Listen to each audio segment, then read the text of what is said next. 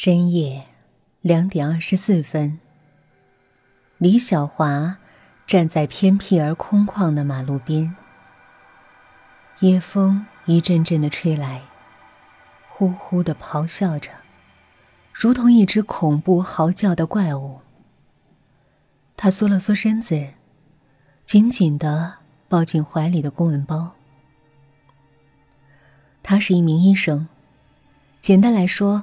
是一名专门负责手术的外科医生，在这弱肉强食的社会中，李小华的职业算是不错的了，工资高，假期多，而且还是市一级医院的主任，至少也属于银饭碗了吧。然而，人总是贪心的，特别是那种很有野心的人。李小华的目标不只是月入几万。他想要赚更多的钱，想要给女朋友更好的生活条件，于是，他便动起了歪心思。实际上也算不上吧，因为手术医生总是受到病人家属的特别关照。尽管上头明令禁止不能收红包，但为了得到心理安慰，其实大部分家属都会私下给他。当然。在公共场合，他是不能收的。于是，他便叫自己的助手将话传给家属，让他们将钱寄到住院部的储物柜里，同时留下钥匙。这种方法很好，既可以收钱，而且还不会留下任何马脚。而且在手术成功后，自己往往会收到家属们的一致表扬。这样不好吗？他们想得到心理安慰，而自己想要钱，一个愿打，一个愿挨，反正他觉得没问题。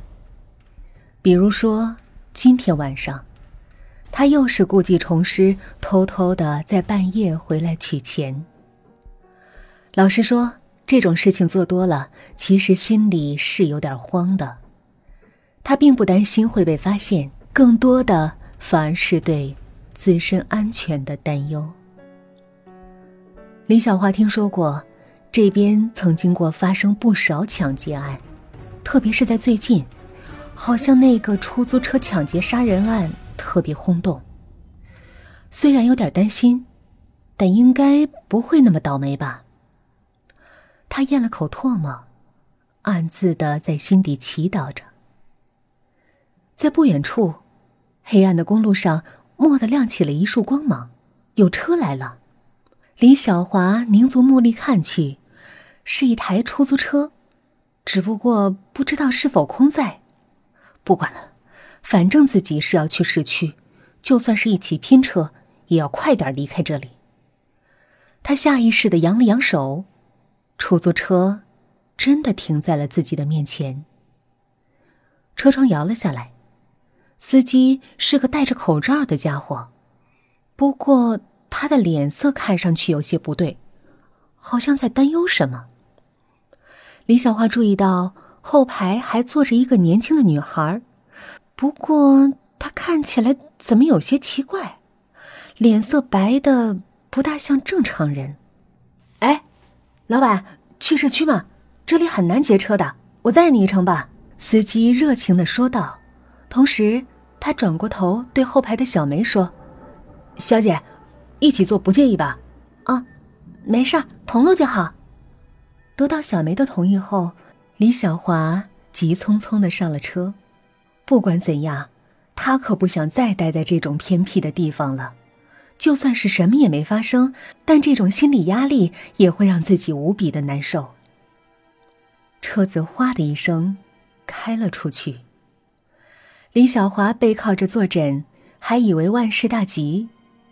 然而，当看清楚身旁女孩的样子时，顿时大吃了一惊。天哪，那是一副什么鬼样子？应该是在玩 cosplay 吧？反正自己从来不会相信那种荒诞的鬼怪传闻。李小华耸了耸肩，将怀里的公文包搂得更紧了。正在这时，他发现身旁的女孩好像往自己的身边靠了靠。他下意识的往门边挪了挪，但他似乎还没有放弃，继续向他靠过来。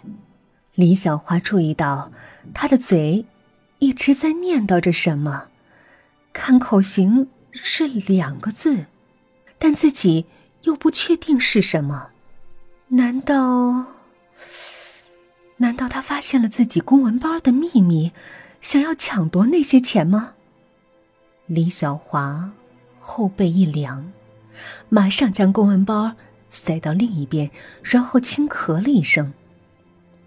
他想让女孩知难而退，但却事与愿违。他非但没有挪开身子，反而越来越近，嘴里还一直念叨着什么。他是哑巴吗？不对呀，刚才才听到他说话。那么他到底想干什么？车子一颠簸，忽然驶进了一处极为偏僻的小路，周围都是漆黑的树丛。影影绰绰，异常的吓人。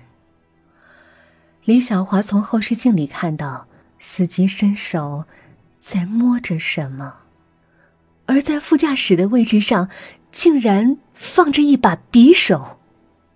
他倒抽了一口凉气，顿时明白了。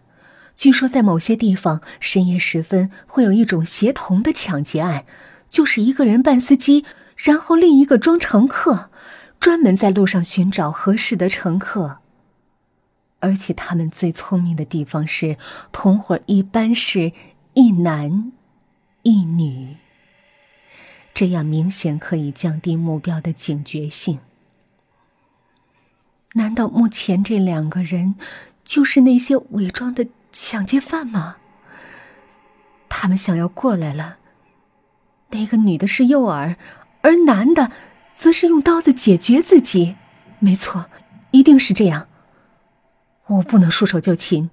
李小华默然的意识到这点，他暗中攥紧了拳头。